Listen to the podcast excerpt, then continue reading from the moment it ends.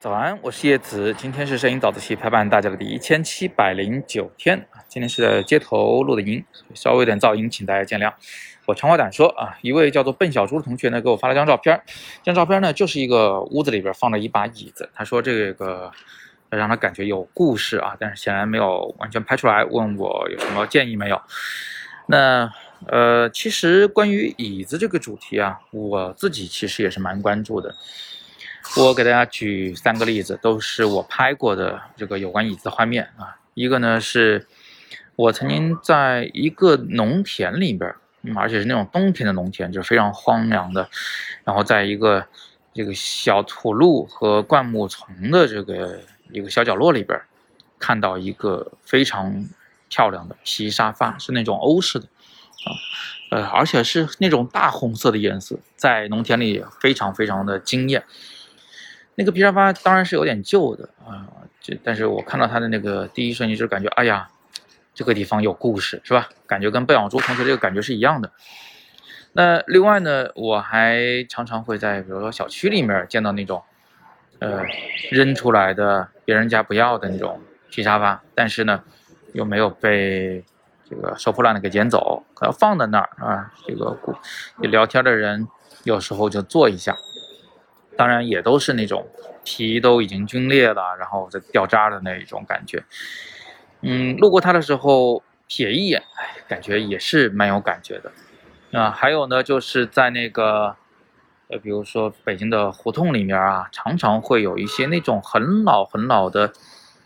嗯，竹子做的椅子或者是藤编的椅子，那被屁股蹭的已经是非常非常亮了，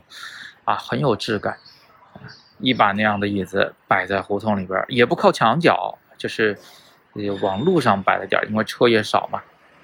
也没有人，又是个空的。像这种空的空间啊，它总是会给我们一种感觉，就是这里应该有人，或者曾经有人，确实是能带来故事感的。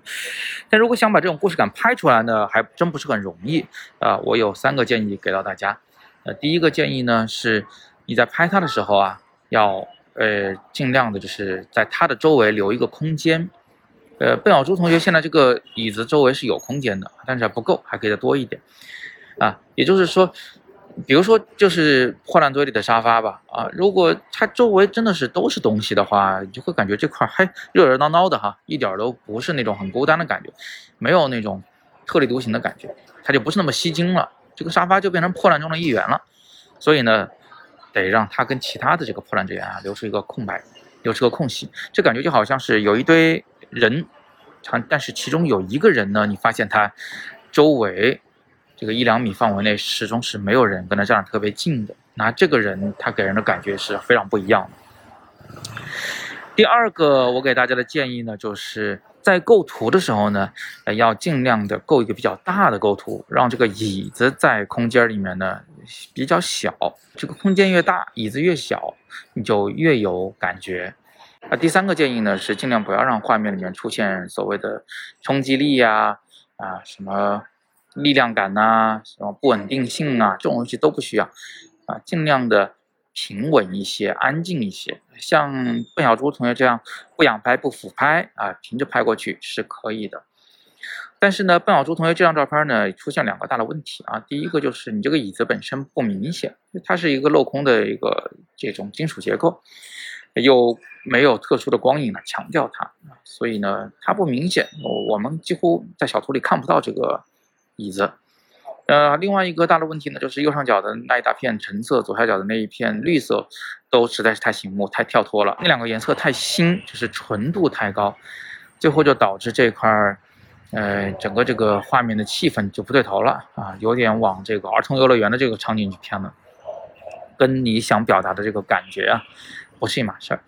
啊。这两点克服一下的话，可能会好。但是这个场景呢，可能做不到，怎么办呢？哎，你可以去拍别的椅子嘛，对吧？还是这个主题，但是到街头去，让自己对椅子这个事儿敏感起来，啊，拍出你想要的那个效果。而其他同学也一样，也欢迎大家一起来拍椅子。我们把拍到的椅子呢，可以发在呃微信群中。如果大家还没有加入我的微信群的话，可以先加我的个人微信啊，拼音你好叶老师。加我，然后跟我说“影友入群”，我就会拉你进去，大家一起来完成作业吧。好，那最后呢，还是别忘了，九月四号我会带大家去拍长城，然后呢，在这个九月的中下旬中秋节的时候，我会在杭州给大家带来这个工作坊的课程，是三天的版本。啊，三天之内我会带你做一个完整的摄影的创作，啊带你来体深度体验一下艺术的表达到底怎么回事，并且完成一组这个像样的摄影作品。好，那。如果是对这两个课程感兴趣，都可以在语音下方戳相应的链接进去了解详情。课程都是针对全国招生，啊，期待和大家见面。那么今天是摄影早自习陪伴大家的第一千七百零八天，我是叶子，每天早上六点半，微信公众号“摄影早自习”，不见不散。